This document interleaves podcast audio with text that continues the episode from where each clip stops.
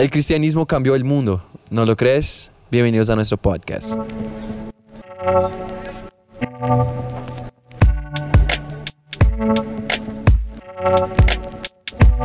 Bienvenidos a Somos Uno Podcast y hoy vamos a estar hablando de un tema súper interesante, cómo el cristianismo ha logrado influenciar al mundo. Ah, y bueno, de nada, de nada. ¿Cómo, cómo, decías ahorita? Sí, querido ateo, de nada. Exactamente. Bienvenidos. Ese es nuestro tercer episodio. Y bueno, hoy tenemos con nosotros a Juanse. Hola a todos, ¿cómo están? Qué rico volver.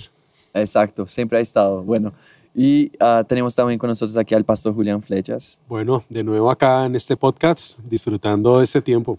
Y bueno, ese podcast es el más raro del mundo porque nunca presento bien a la gente, pero todo bien. Ustedes saben quiénes son y ahí seguimos. Pero ah, hoy tenemos una vez más a nuestro invitado especial, Felipe Salamanca, desde México. ¿Qué más? ¿Cómo estás? No, feliz de estar con ustedes, feliz de estar con ustedes y no, un privilegio compartir este tiempo.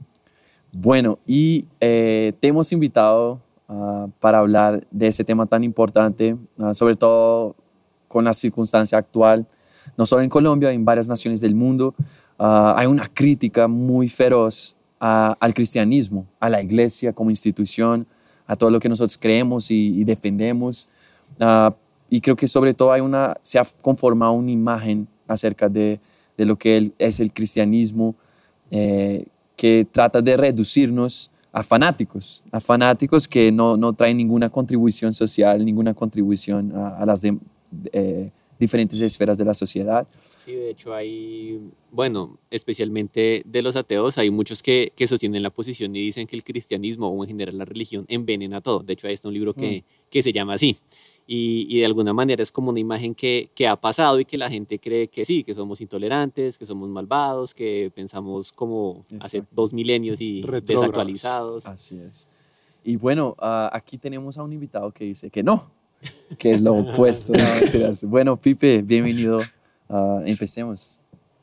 No, sí, pues la verdad es que es un tema que a, mí me, eh, me apasiona mucho porque es algo que uno escucha todo el tiempo. ¿Por qué los cristianos son homófobos, retrógrados, eh, opresivos contra la mujer, cuando en realidad el fundamento de la, la dignidad humana tiene, viene de un grupo de personas en el primer siglo que eran insignificantes para el imperio romano, pero terminaron transformando el mundo. Mm. Y lo transformaron cambiando los ideales fundamentales de la sociedad. Entonces, a veces como que eh, nos dejamos vender muy fácil el estereotipo y la mentira de que el cristianismo es algo que no le aporta nada a la sociedad cuando el cristianismo es la estructura de lo que nosotros conocemos como sociedad. Entonces, por eso creo que este tema es importante porque Vivimos en un mundo, sí, secularizado, que ha tomado principios cristianos. Severo. Ah, bueno, ¿y, y, tú, ¿y, tú, cómo ves cómo, uh, esta formación o, cómo se dio esa influencia? ¿En, qué aspectos específicos podemos ver uh, que realmente el cristianismo es tan influyente con, cuanto nosotros decimos que es? Porque, por otro lado, digo, a veces miramos y vemos la sociedad y decimos, bueno, no hay nada del cristianismo en la sociedad actual, pero ah, no es bien así. Uh, creo que hay algo que, que, muchos no logramos ver, que ha nacido de hecho en el corazón de la iglesia. Sí, de hecho, eh, pues este año, el año pasado salió un, o sea, ¿por qué es urgente hablar de este tema? El año pasado salió una estadística de Gallup donde por primera vez la, asistencia a la iglesia en Estados Unidos bajó del 50% mm. de las personas. Es decir, antes estaba aproximadamente en el 2000, arriba hay un 70% de asistencia a la iglesia ocasional o constante en Estados Unidos y es la primera vez que baja del 50%. Y es chistoso porque en el último año también varios historiadores eh, varios científicos han, han salido a, decir, bueno, está bien, listo, el mundo se está secularizando, pero un momento, nosotros somos lo que somos por el cristianismo. Por ejemplo, hay un, el director del Departamento de Biología Evolutiva de Harvard, hmm. el profesor Joseph Henrich, habla de cómo, la, cómo el cristianismo, cómo la fe cristiana moldea nuestra psicología. Entonces, él dice que la, la fe cristiana en el mundo nos hizo occidentales, educados, industrializados, ricos y democráticos. Y él no es cristiano. Wow. Entonces, creo que no, no es un tema de, de, que nosotros nos tengamos que encerrar, sino que aprendamos a, a, a, a ver qué es lo que le ofrece al cristianismo, qué pasaría donde el cristianismo no estuviera. Y todas estas cinco cosas que comprenden la sociedad en la que vivimos y la civilización son fundamentalmente cristianas. Entonces, por eso creo que es fundamental hablar del tema. Temas como de dónde viene la idea del valor humano y la dignidad. Porque una persona en vez de desechar a un pobre quiere ayudarla, porque en vez de decir que no importa lo que pase con las personas de escasos recursos, nos indigna cuando hay injusticia. ¿De dónde viene esa indignación? Todo eso tiene un fundamento y es el mismo grupito de personas en el primer siglo, lideradas por un... Que no tenían educación, no tenían nada, no tenían nada, sino el Espíritu Santo. Exacto. y, y, y básicamente eh, cuando uno lee la Biblia y ve la historia del hijo pródigo, ve la historia, no, no tanto del hijo pródigo, perdón, es que ahorita estamos hablando de eso, pero más bien del buen samaritano. El, caso es que, el caso es que la historia del buen samaritano literalmente transforma la manera en la que vemos a las personas que no piensan como nosotros mm. y las personas que tienen menos que nosotros o están en una situación vulnerable. Wow. Qué tremendo.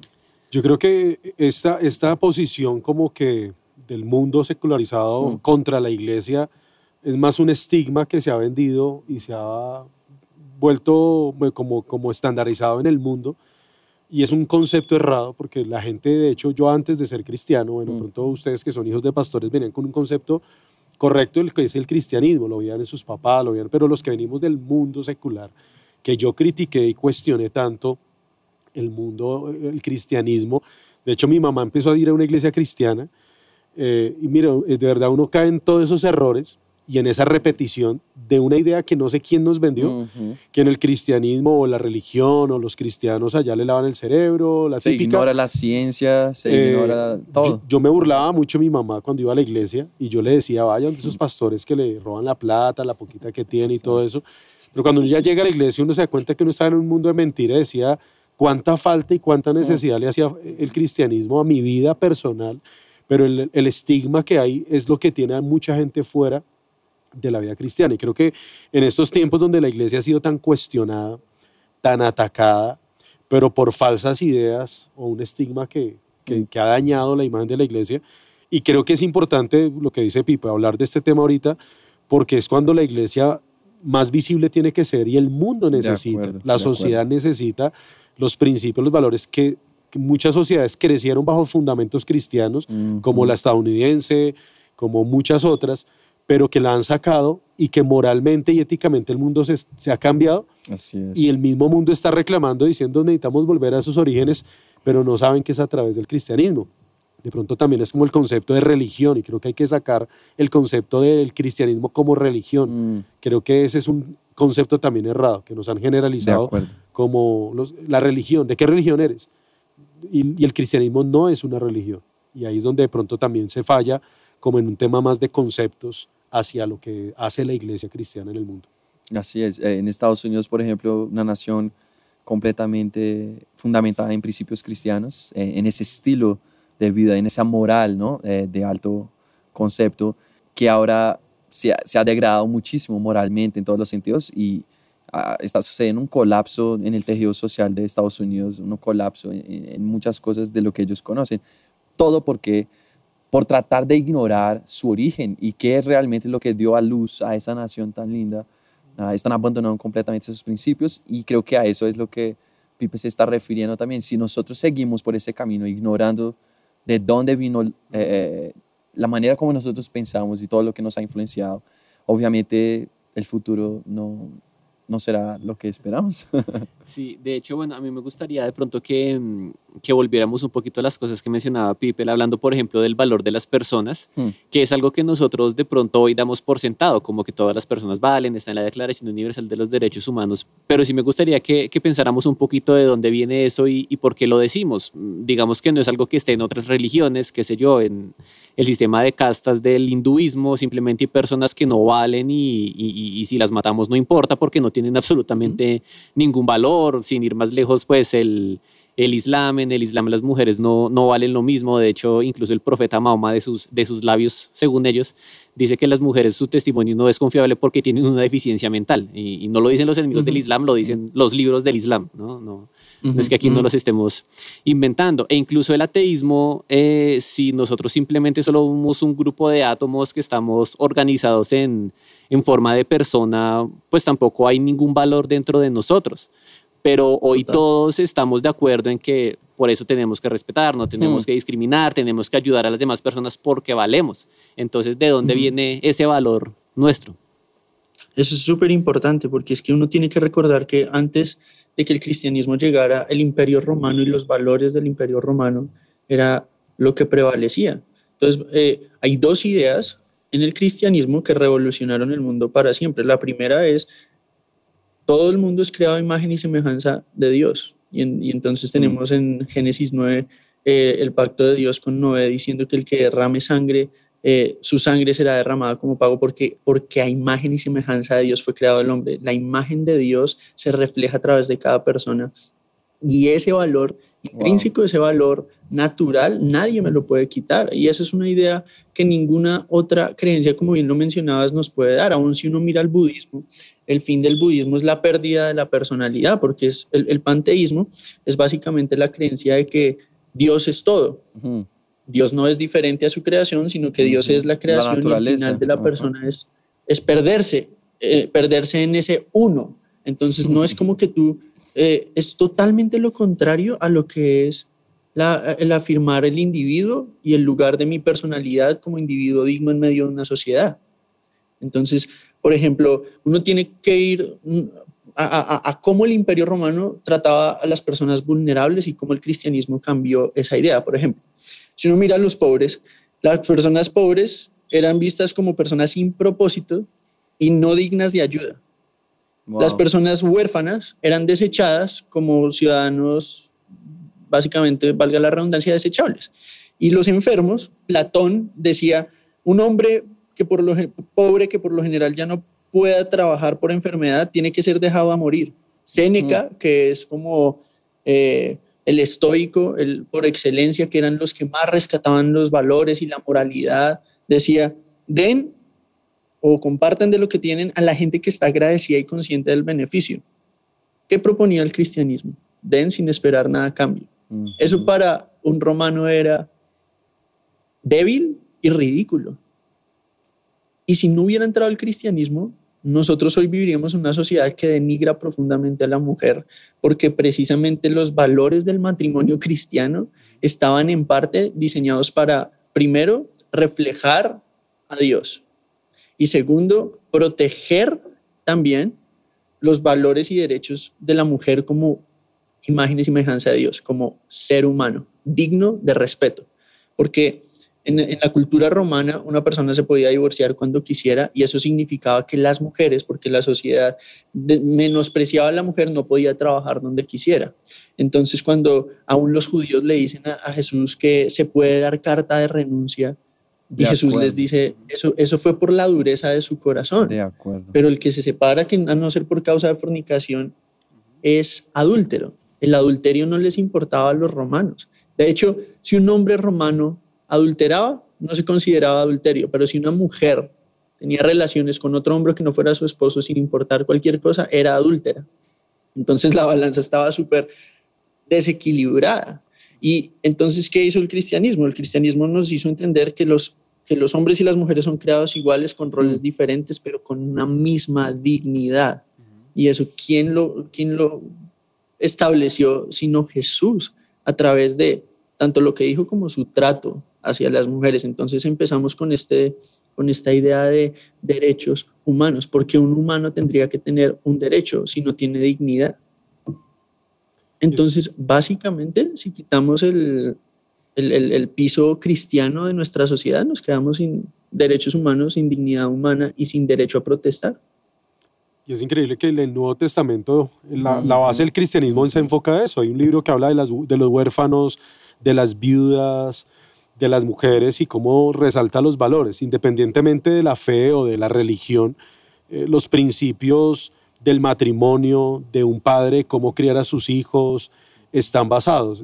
Es increíble que pues, muchos, eh, muchas de las ciencias eh, recomiendan, aun cuando ellos no lo creen, ni comparten de pronto, pero a veces aconsejan, a la iglesia ha llegado gente por recomendación de un médico, que le dijo, mira, tu problema no es físico, no es emocional, tu problema es, es algo que yo no puedo trabajar, te recomiendo ve a una iglesia cristiana, allá te pueden ayudar. Entonces, como un mismo médico, que a veces la gran mayoría de médicos pues no creen en Dios y pues eh, están basados en su ciencia, pero reconocen el cristianismo como una fuente de ayudar a las personas de manera espiritual, que dice la raíz de muchos de estos problemas, no la, la ciencia no las puede solucionar, necesita algo más fuerte. Y aquí ha llegado, y tengo testimonios de gente que ha llegado a la iglesia por recomendaciones de un médico, que ni, o sea, le digo a veces a los líderes de la iglesia, le predicó un médico que ni creía en Dios y fue la que lo, lo, llevó a la iglesia. Entonces, de verdad, es una necesidad. La gente afuera a veces, aún los políticos, mm. pues no todos, lógicamente, pero sí hay algunos, muy pocos, que reconocen la, el valor y la función de la iglesia eh, eh, a nivel social como un recuperador del tejido social, del trabajo con las familias, con los más vulnerables, que no es un trabajo que se ve a veces hacia afuera y tristemente la iglesia cristiana no ha tenido ese protagonismo en el mundo porque hay otros intereses tal vez de por medio de que la iglesia no se mantenga eh, activa o, visible, pero creo que hay sectores que sí reconocen que la función de la iglesia es netamente social. sacándolo del contexto espiritual o religioso, eh, el trabajo social que hace la iglesia, el de familias, de hogares, de esto, no lo hace ni siquiera el Estado. O sea, el Estado llega hasta un punto pero no ayuda más. En estos tiempos de, de, cuarentenas y de que se disparó el, incremento de violencia intrafamiliar subió creo que un 40% en Colombia solamente por mm. el tema de la convivencia dentro de los hogares, pues tanto tiempo, pero ahí dejaron ver las grietas de los matrimonios y a dónde recurrieron. A, una iglesia cristiana. De acuerdo. Ah, yo, he hablado con Pipe un tiempo atrás, creo que vas a mencionar eso, no sé, pero la iglesia tiene que seguir siendo un bien necesario o un mal necesario para el ateo, para el que no, no, no, no nos gusta, no, gusta, no, no quiera la iglesia.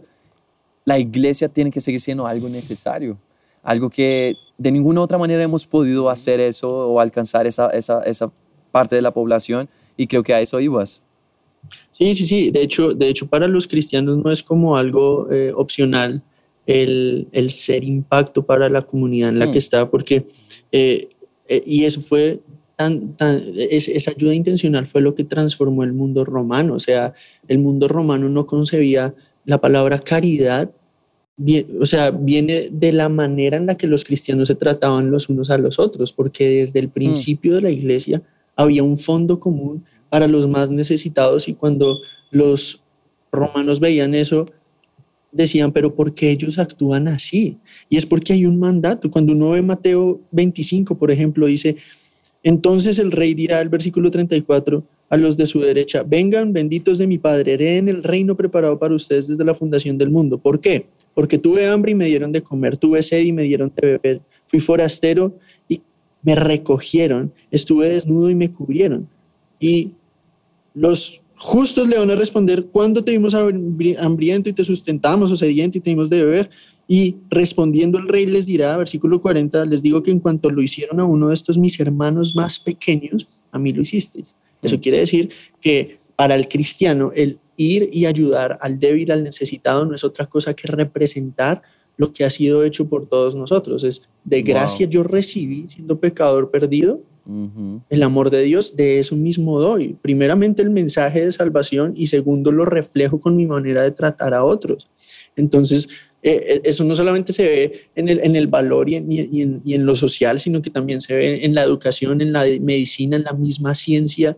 Mucha gente dice que la ciencia está peleada con la fe, pero la ciencia moderna nació de una premisa cristiana, que más adelante podemos hablar de eso, pero no me quiero adelantar, pero básicamente mi, mi, punto es, esto de amar a otros no, no es opcional para una persona que ha sido amada por el Dios creador del universo, es un resultado natural.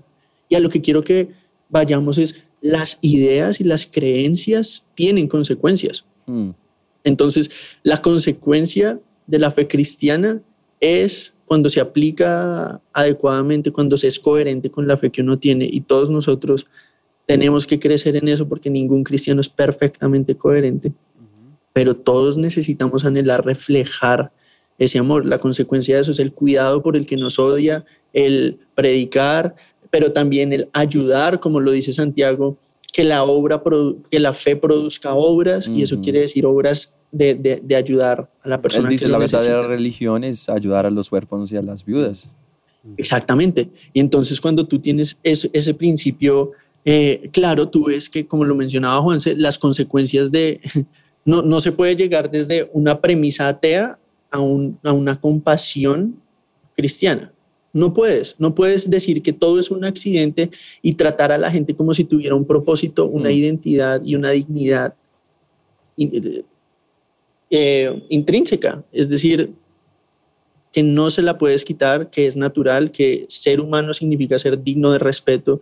No puedes pasar de una concepción atea del universo a, una, a un trato cristiano con tu prójimo. Entonces, todas las cosmovisiones o las ideologías tienen que prestar de las consecuencias de las ideas cristianas. Entonces, alguien eh, estaba leyendo un artículo acerca de esto y alguien escribía que el, el, el, truco que el diablo le jugó a la iglesia es convencer al mundo que, los, que las creencias cristianas son universales. Es decir, la gente dice, no, yo soy bueno porque hay que ser buena persona. Hmm. Pero ¿qué es ser bueno? Esa bondad que concibe es fundamental en la Biblia. ¿De dónde viene la moral? Inescapable. Total. Y por ejemplo, mientras tú hablabas, yo buscaba, buscaba aquí Gálatas 3, el verso 28 es el verso tan famoso en que Pablo dice, ya no hay judío ni gentil, esclavo ni libre, hombre ni mujer, porque todos ustedes son uno en Cristo Jesús. Eso no viene de las constituciones, no, no nace en el siglo XX, no nace en el siglo XIX, eso nace en el cristianismo. Entonces es, es de pronto, muy posiblemente una de las primeras veces en que se da dignidad a los esclavos. De hecho, desde el Antiguo Testamento, Dios ya le había dicho, miren, los esclavos, eh, hay una manera en que ellos realmente puedan ser libres. Hay una manera, le decían a, los dueños de tierra que ellos debían, deberían dejar partes, porciones de, su, de, la cosecha para que los pobres pudieran pasar y recoger y comer. Entonces, eh, eh, es impresionante ver cómo realmente el cristianismo, la Biblia, la palabra de Dios, y esos valores eh, judaico-cristianos han influenciado lo que conocemos como virtudes en el mundo de hoy. Sí, de hecho ahorita que leías ese pasaje de Gálatas, yo pienso que ahorita quizás una de las metas más grandes que tiene como la, la sociedad mm, secular, ni siquiera cristiana, es llegar a tener una sociedad incluyente, un lugar en donde todos mm. quepamos. Y, pensamos que es una idea progresista y reciente, pero, pero pues es del Nuevo Testamento, el lugar en el que no importa si eres griego, si eres judío, si eres hombre, si eres mujer, si eres libre, si eres esclavo, aquí tienes un lugar. Y como sociedad llevamos muchos años buscando un lugar en el que quepamos todos, pero mm. pues ese lugar se llama iglesia. De acuerdo. Que es eh, el lugar donde se, reconoce, donde se reconoce la naturaleza que Dios ha dado al hombre, de ser su imagen y semejanza. Por eso todos somos iguales. Y el anhelo del florecimiento humano, porque también eh, si uno mira cómo empezó la educación formal, eran desde el segundo siglo. La educación formal para hombres y para mujeres fue primeramente en la iglesia. ¿Por qué? Porque se partió de la base, si la mujer es creada con la misma dignidad del hombre, ella también tiene que ser formada como discípula de Jesús. Entonces en las iglesias se forman escuelas de catequismo donde se enseñaba teología, matemática, gramática, medicina y así empieza el concepto de educación formal con iglesias que a medida que crecen ven la necesidad de discipular. Entonces el, el, hecho de que tú tengas eh, en, la antigüedad filósofos que tenían sus escuelas con estudiantes, tenías que ser millonario para entrar o no tener nada que hacer para poder seguir un filósofo, porque vivía de sus estudiantes y no era ni, ni siquiera el mismo concepto de, de, educación que concebimos hoy. El concepto de educación empieza a progresar por esta idea de discipulado, de que una persona tiene que, por ejemplo, eh, si, si, uno ve por qué educar las personas en, en, en ciencias cuando nosotros tenemos la Biblia, porque la Biblia nos habla de que Dios se reveló a través de su palabra, a través de su Hijo, Jesucristo, en, en, en la manera más completa, uh -huh. pero también se reveló a través de su creación. De acuerdo. Entonces, la premisa de la ciencia moderna es, hay un orden. Si hay un orden, alguien tuvo que ordenar esto. Si hay leyes que yo, es que nada más, si el mundo fuera un caos, ¿por qué hay leyes que yo puedo estudiar? Y la premisa que dio a la luz la ciencia moderna fue esto de el mundo puede ser estudiado porque fue creado con orden por un ser inteligente. Mm. Por ende, lo podemos estudiar inteligentemente. Entonces, decir que, que, la ciencia y la fe, aún en el, en el mundo moderno, en la iglesia, uno tiene de todo y como lo decía Juanse, la iglesia es el único lugar donde la persona que no terminó primaria y que no estudió está sentada y aprendiendo igual manera a la persona que tiene un doctorado y, mejor dicho, es súper educada porque al final del día lo que hace una persona no es su estudio, pero la premisa de lo que hace posible el estudio en sí y la educación universal es el discipulado. Y así empezó. Si uno se va, por ejemplo, una de las demandas de todos los países es educación gratuita para todo el mundo, ¿sí o no? Uh -huh, Eso es como... Uh -huh. eh, entonces, a veces no entendemos que, la, la, la, por ejemplo, la educación pública es un concepto totalmente cristiano, es, es, es algo que nació de Martín Lutero hablándole a las autoridades de la época acerca de la necesidad de que todo el mundo tuviera el derecho a la educación. Entonces, la educación como derecho es fundamentalmente una idea cristiana. No, de hecho, en ese momento nace la imprenta. ¿La imprenta para qué? Para imprimir las Biblias, que ahora uh, la Biblia es traducida para que la población en general pudiera entender, leer, estudiar, conocer. Antes era reservado solo al clero y ahora uh, todos pueden estudiar, todos tienen, y, y, de ahí creo que también empiezan a hacer el concepto de la dignidad humana. Uh, más adelante van a hablar eh, mucho de eso. Entonces, Martín Lutero viene, trae una reforma no solo teológica, no solo en la iglesia, sino mucho más social que alcanza todas las esferas de la sociedad. Y después, en el siglo XX, viene otro Martín Lutero, pero conocido por su nombre en inglés, Martin Luther King Jr., y él trae una revolución, una reforma social, y viene a decir, mira, eh, blancos y negros son absolutamente iguales delante de Dios. Y, y entonces mm. vemos esa influencia tan poderosa de la iglesia, y de pronto nos preguntamos, bueno, ¿qué ha pasado con nosotros? Sí, a mí me parece, bueno, también importante mencionar sobre Martin Luther King, no solo fue que su causa estaba basada en una idea cristiana, sino que en la manera en la que lo llevó claro, a cabo también sí. fue cristiana, porque digamos que su, su protesta y su revolución se basaba en principios como no devuelvas, eh, mal, eh, perdón, devuelve bien al que te hace mal, ama a tus enemigos mm. y, y, son ideas pues que son completamente cristianas. Entonces no solo fue su causa, eh, que tenía una, un fundamento bíblico, por llamarlo de alguna manera, sino su manera de hacer la lucha también eh, completamente fundamentada en lo que enseñaba Jesús y por eso fue que El tuvo éxito. De, na, de, la no violencia se Exacto. llamaba. Y, y por eso fue que tuvo éxito. Y es que a lo largo de la historia, cada uno de los episodios dentro de la historia fueron marcadas por eventos cristianos o personas cristianas que influenciaron en, mm. en determinados momentos y que revolucionaron el mundo para bien eh, de, de, diferentes maneras. Entonces sí, la sociedad y el mundo reclama, y lo, lo dice la palabra, la, el mundo entero, la creación, está esperando la manifestación de los hijos de Dios. Creo que ha faltado es como de parte de los hijos de Dios esa manifestación al mundo. Mm. De pronto como que si una, una etapa oscura de la iglesia, que hubo un legalismo, mm. donde como que se volvió muy dogmática la iglesia y eso dejó como que la iglesia se dejara de evidenciar hacia el mundo. Ahorita de pronto nosotros o esta generación de cristianos estamos es remediando un cristianismo de, de los años 70, uh -huh. 80 que fueron muy legalistas y que la iglesia fue donde como se volvió eso. Se, se, se como que sesgó el cristianismo uh Mm. -huh. a, a, muchas personas también. Entonces donde la gente de esta generación ve el cristianismo de unos ojos como de religiosos, fanáticos, esa gente que... Y la hipocresía, al mismo tiempo, por otro lado, ven, ven la hipocresía en muchos como tú mismo decías, de tu experiencia personal. Y, y bueno, de pronto quisiera terminar con eso, Pipe. Ah, y me acuerdo que una vez lo, lo- lo hablamos y hablamos acerca de, de cómo cada generación tiene que librar su batalla por, por el verdadero evangelio y por defender la Mm. palabra de Dios y la influencia, ah, ah, su relevancia a lo largo del tiempo siempre permanece, ¿no? Total. Yo creo que la Biblia tiene algo que decirnos a todos en todas las generaciones. Por algo, la, la- la misma Biblia habla acerca de, eh, de la constancia, de la, de la durabilidad de la, de la misma Biblia y de, de la revelación de Dios. Entonces, ¿por qué necesitamos el cristianismo hoy? Porque sin el cristianismo no entendemos eh, quiénes somos, Mm. no entendemos sobre todo quién es Dios, no entendemos qué clase de Dios es eh, en el que creemos, porque a veces una de las mejores maneras de, de en tener un diálogo con una persona no creyente y sobre todo cuando es atea o agnóstica es preguntarle en qué Dios no cree. Y por lo general, el Dios en el que ellos no creen tampoco es el Dios del cristianismo. Es decir, ellos creen en una caricatura de Dios que no es lo que la Biblia enseña.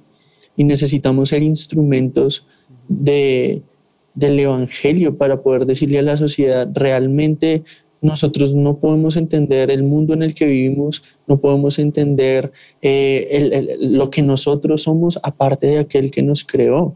Y yo creo que que hay varias cosas que, que la iglesia necesita eh, en, el mundo recuperar. Y, y primero, es esta, eh, primero es esta visión de la cruz. Lo que hizo el el cristianismo escandaloso y profundamente relevante Mm. fue el mensaje del Dios que se hizo hombre y murió en una cruz, las- la peor de las muertes, y resucitó al tercer día de manera Wow. gloriosa, confirmando que el, que el mensaje era cierto. Y si nosotros no volvemos a la cruz como individuos, como iglesia, va a ser muy difícil reflejar el Evangelio Mm. a una sociedad que lo necesita. Porque lo que hemos eh, hecho durante, como lo mencionaba ahorita el pastor Julián, varios, va- durante años es usar el cristianismo como plataforma para nosotros mismos.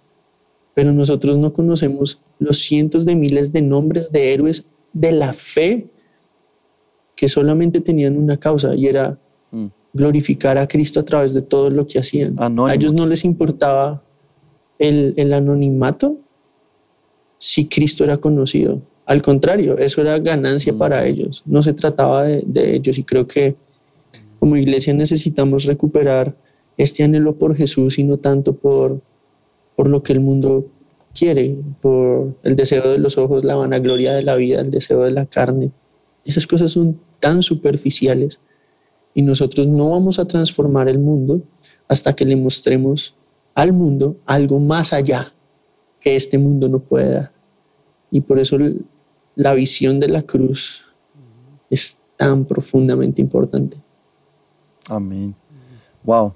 Bueno, espero que este episodio te haya impactado tanto como nos ha impactado a nosotros. Sí. Ah, de alguna manera, ah, espero que también dé fruto en tu vida, en nuestras vidas, que podamos hacer una autorreflexión y ser transformados por la palabra de Dios y la verdad de quiénes somos como iglesia de Cristo. Bueno, puedes acompañarnos por nuestras redes sociales, ah, Somos Uno Podcast, Somos Uno Go, y también aquí ah, tuvimos a Pipe como nuestro invitado especial. Él tiene su propio podcast, se llama Una Fe Relevante. Los invito a que vayan y, escuchen porque van a ser también muy bendecidos. Nos vemos en el siguiente episodio. Un abrazo a todos. Chao a todos, bendiciones. Chao.